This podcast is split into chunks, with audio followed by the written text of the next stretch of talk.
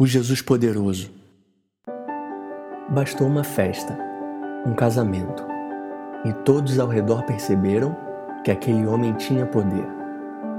Mas para Jesus, poder não era força, era serviço. O Jesus que começa a demonstrar poder cede. O cego agora enxerga as nuvens em formato de elefante. O paralítico aprende a chutar de esquerda.